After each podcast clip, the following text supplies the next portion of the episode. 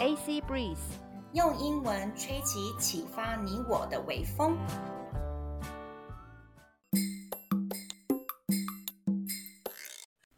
你想要出国拓展视野吗？你想要提升英文实力吗？你想要增广见闻，了解更多的国际时事吗？AC Breeze 现在提供更多更实用的内容哦。克洛伊和安妮亲身体验过许多不同能出国的管道，像游学、留学、打工度假和自助旅行等等。在这边会跟大家分享如何买机票、申请奖学金等等超重要资讯，请务必锁定哦。Hello everyone, this is Annie, and you're listening to TED Talk with Substance. Hello，大家好，我是阿妮，您正在收听的是阿妮的言之有物。Do you feel anxious sometimes? 你有的时候会觉得焦虑吗？Actually, anxiety is not a bad thing.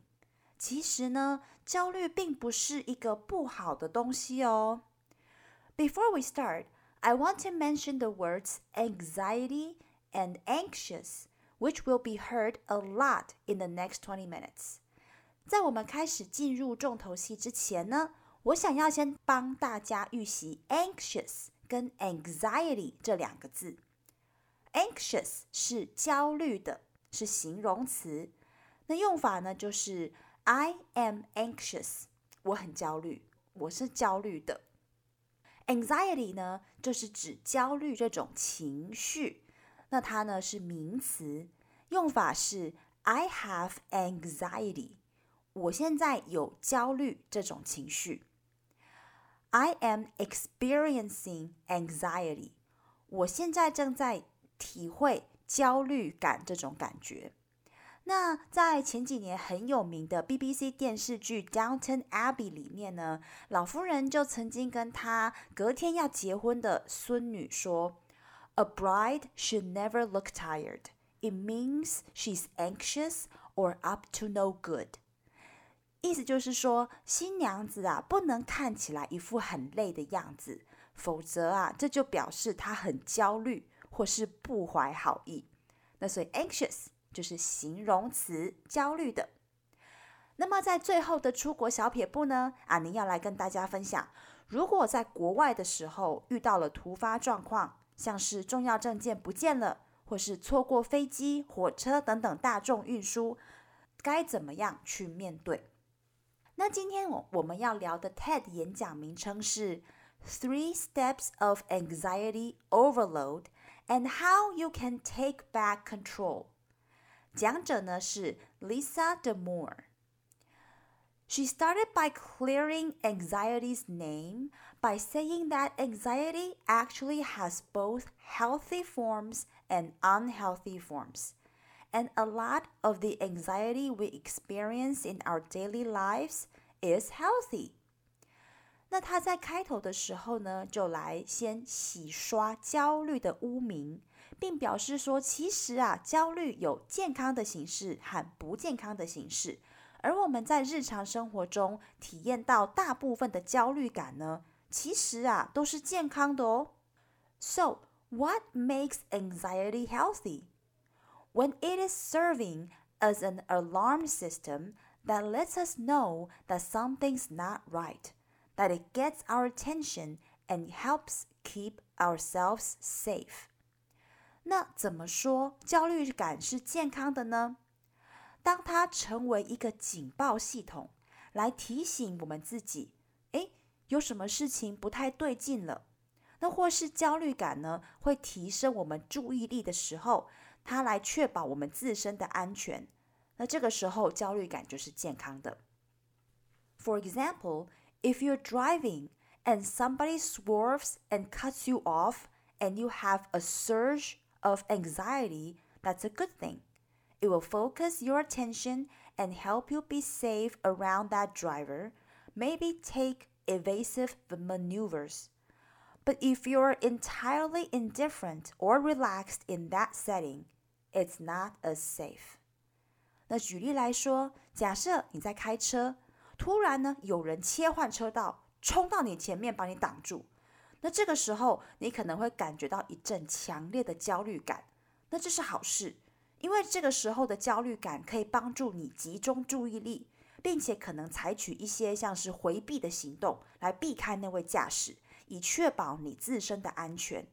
但是如果你在这个时候还完全无感，甚至是一派轻松，那就不是这么安全喽。But if you are experiencing anxiety under these two conditions, it is advised that you seek clinical help. One is when you have anxiety but there's no threat, that there's nothing wrong. So if you're driving on a lovely Sunday morning with no special purpose and there's no traffic nearby, you shouldn't be having an anxiety response in that moment. 但是如果你是在以下两个情况当中感到焦虑，那就要寻求专业协助了。第一个就是你在没有任何威胁或任何不妥的时候感到焦虑。假设你在一个美好的星期天早上开车兜风，那附近呢也没有其他的人车，在这一刻你不应该感到焦虑。The other time is if the anxiety response is way too big for what's happened, out of proportion to events. So if somebody swerves and cuts you off and you have a panic attack at that moment, that is not healthy anxiety because it is not helping you. Other than that, we really see anxiety as largely normal, protective, healthy, and useful in our lives. 第二个需要就医的状况就是对发生的这件事的焦虑反应呢太大了，完全超出合理的范围。假如在开车的时候，有车子突然切到你正前方，当下你竟然恐慌发作，那这就不是健康的焦虑感了，因为恐慌发作并没有办法帮助到你。那除了这两个状况之外，我们其实认为焦虑感在生活中的大多数是正常的，有保护作用的，健康的。甚至是有帮助的哦。Okay, so even though healthy anxiety is helpful for us, it still doesn't make us feel good. So, our speaker is actually going to teach us how to get our anxiety in check, to get it under control. 好，那虽然健康的焦虑感 对我们来说其实有帮助，但是呢，感到焦虑的时候，我们还是会不太舒服。所以，我们的讲者就要来教我们要怎么样来控制焦虑感。The first thing that happens when we have an anxiety response is our bodies react. Your heart rate accelerates. Your breathing gets really quick and shallow. 当我们感到焦虑的时候，会发生的第一件事就是身体生理上的变化。你的心跳会加快，呼吸会变得急促。This happens because the sympathetic nervous system, which is the part of our nervous system that is paying attention to the environment, is kicking off some degree of fight or flight response. That ancient response that makes us get ready to run or attack. 那会产生这样生理上的变化呢？是因为我们的交感神经系统注意到周遭环境的状况，并开启了某种程度的战斗或逃跑反应，而这种原始的反应会让我们准备好要逃跑或是攻击。And so, our sympathetic nervous system is taking measures to send a lot of heavily oxygenated blood out to our large muscle groups for that purpose. That's why the heart accelerates and breathing changes. 所以呢，我们的交感神经系统就开始作用，把很多富含氧气的血液送到大肌肉群，那就是为了随时准备战斗或逃跑。因此啊， 心跳就开始加速，呼吸也变了。Second, we notice that change in our body and we come to the conclusion that we're going to call it anxiety. We decide to use that label. This is often an arbitrary decision. We can call it something else, but we can sometimes default unhelpfully to calling it anxiety。 那接着会发生的第二件事就是，我们一注意到身体产生变化，就马上下结论说啊，这是焦虑感。我们就这样决定用这个标签。那这种决定通常呢，都是太随意了，并没有根据。我们明明可以说这是其他的情绪，但我们有的时候就会预设这样的感觉就是焦虑感，而这其实啊，对情况并没有帮助。And then the third thing that happens, and this is where things really do go off the rails, is we engage in catastrophic thinking, which is when we overestimate the risks and underestimate our ability to manage the risks. 然后第三件事情发生了，而通常这个时候事情会变得一发不可收拾。 那就是我们开始沉浸在毁灭性思考当中，那就是呢，我们会高估了风险，并且低估了我们自己处理风险的能力。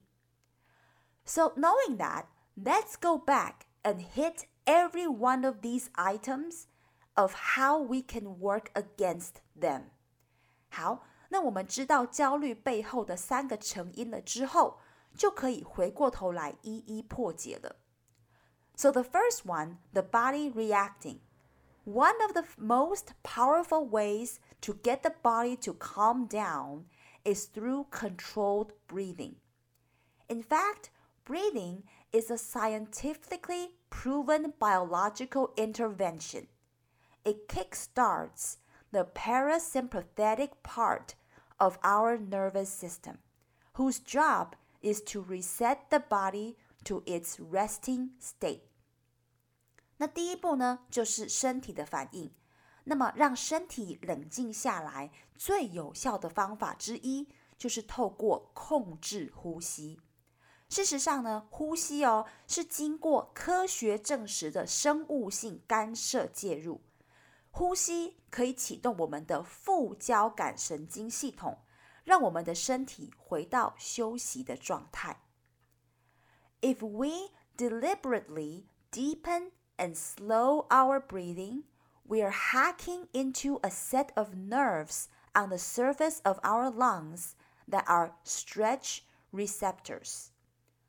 如果我们刻意慢慢的深呼吸，那我们就像骇客一样夺取了控制权，成功的掌握了一组肺部表面的神经系统，叫做肺牵张接收器。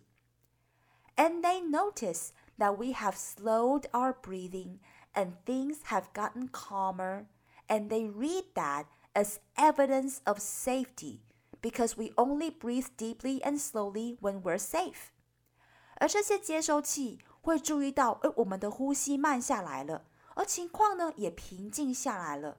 那这些肺牵张接收器就会把这些现象解读为安全。因为我们只会在安全的情况下慢慢的深呼吸。So they would send a signal to the brain saying that there's no need for the fight or flight response. And that's how anxiety comes under control. That's step one. 那所以呢，这些接收器呢就会发送讯息给大脑，就跟大脑说：“哎，其实不需要进入战斗或逃跑的状态。”那透过这种方式， 我们就能成功的控制住焦虑感了。这就是第一步。Step two is to consider whether anxiety is the right name for what's happening. If we use a different term for how we're feeling, like saying we are excited instead of anxious, that shift in thinking actually makes a huge difference in terms of how we feel. 那第二步呢，就是去思考当下的感受是否真的是焦虑感。如果我们用不同的字眼去形容自己的感觉，比如说，呃，不要说自己很焦虑，而说自己是很兴奋，而这样换个角度去思考呢，确实会让我们的感觉产生很大的改变哦。Step three is. if something is feeling really, really scary to you and really, really anxious for provoking, the key questions to ask yourself are Am I imagining this to be worse than it might really be? Try to bring that estimation of risk down. 那第三步就是，如果某件事情让你觉得非常非常害怕，也非常能够引发你的焦虑感， 那就要问自己这些关键问题。诶，我会不会把事情想象的太糟糕了？那试着呢去降低估算的风险。And also ask, do I have more say in how this is going to go than I'm giving myself credit for? Are there things I can do to actually increase my sense of control, not feel as helpless as I do right now? So you're not trying to get rid of the anxiety entirely, but you're trying to get it in the narrower band of not overestimating risk and not underestimating your own powers. 然后再问自己，哎，针对事情的走向，我是不是其实更有发话权？ 我能不能做点什么事情来让自己觉得对整件事情更能够掌控？才不会像现在这样感到很无助呢。所以你并不是想要完全的摆脱焦虑感，而是把它进入一个范围，不要太高估风险，也不要太低估自己的能力。At the end of her talk, she mentioned that most of the time we don't need to feel anxious about feeling anxious. It really is there to help us. And she also demonstrated the square breathing or box breathing. 在演讲的最后，讲者提到说，大部分的时候，我们不需要为了感到焦虑而觉得焦虑。那其实焦虑感的存在呢，是在帮助我们。而它呢，也展示了四四四呼吸法，也叫方形呼吸、盒式呼吸法。And it's really simple. I'll tell you how to do it and we'll do it together later. Breathe in on a count of three. Hold it for a count of three. Exhale slowly on a count of three. And then wait for the count of three. 那这种呼吸法呢很简单，我先跟大家说明步骤，等一下呢再带着大家一起做。先吸气，然后一边数到三， 再轻轻停住呼吸，数到三，再慢慢呼气，然后数到三，最后再次轻轻停住呼吸，也数到三。So in one two three, hold one two three, exhale one two three, wait one two three。好，那所以就是吸气一二三，轻轻闭气一二三，吐气。一二三，轻轻闭气。一二三。The speaker's special instruction is that if you really want this to work, picture the nerves on the surface of your lungs getting the message. You're not just breathing to breathe. You're breathing because you're hacking into the system and using those nerves to communicate to your brain that everything's okay. 讲者呢有特别指导说，如果你真的想要让这个方法有效，那就要去想象你那个肺部表面的神经呢，真的有接收到这个讯息。你并不是只有在呼吸而已哦，你这样呼吸是为了要像骇客一样去入侵、去掌控整个神经系统，然后去利用这些肺部的神经细胞来告诉大脑，哎，其实一切都很好。OK，now let's do it together. Breathe in slowly. One, two, three. Hold it. One, two, three. Exhale slowly. One, two, three. Now pause. One, two, three.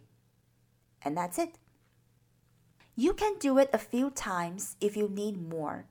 And if you get really anxious a lot, you should practice this breathing exercise when you're not anxious so that you can slip right into that groove. 那如果你需要的话呢，就多做几次。那如果你很容易焦虑，那就要在平常多练习这个呼吸运动，才能在需要的时候就能马上熟练的去运用。 Okay, so that's the end of her talk. After that, she answered some very useful questions from the audience about how you can help when the people around you get anxious, how avoidance feeds anxiety, and how to help teenagers when they feel anxious. It's all very practical, so I recommend you listen to that speech yourself. 那讲者的演讲呢，就到这里。之后呢，他还回答了听众的一些问题，包括呢，当身边的人焦虑的时候，我们可以如何帮助他们？那为什么逃避会增长焦虑感？ 还有，当青少年感到焦虑的时候，我们可以怎么做？那其实都非常的实用，所以我建议大家去听听看他的这场演讲。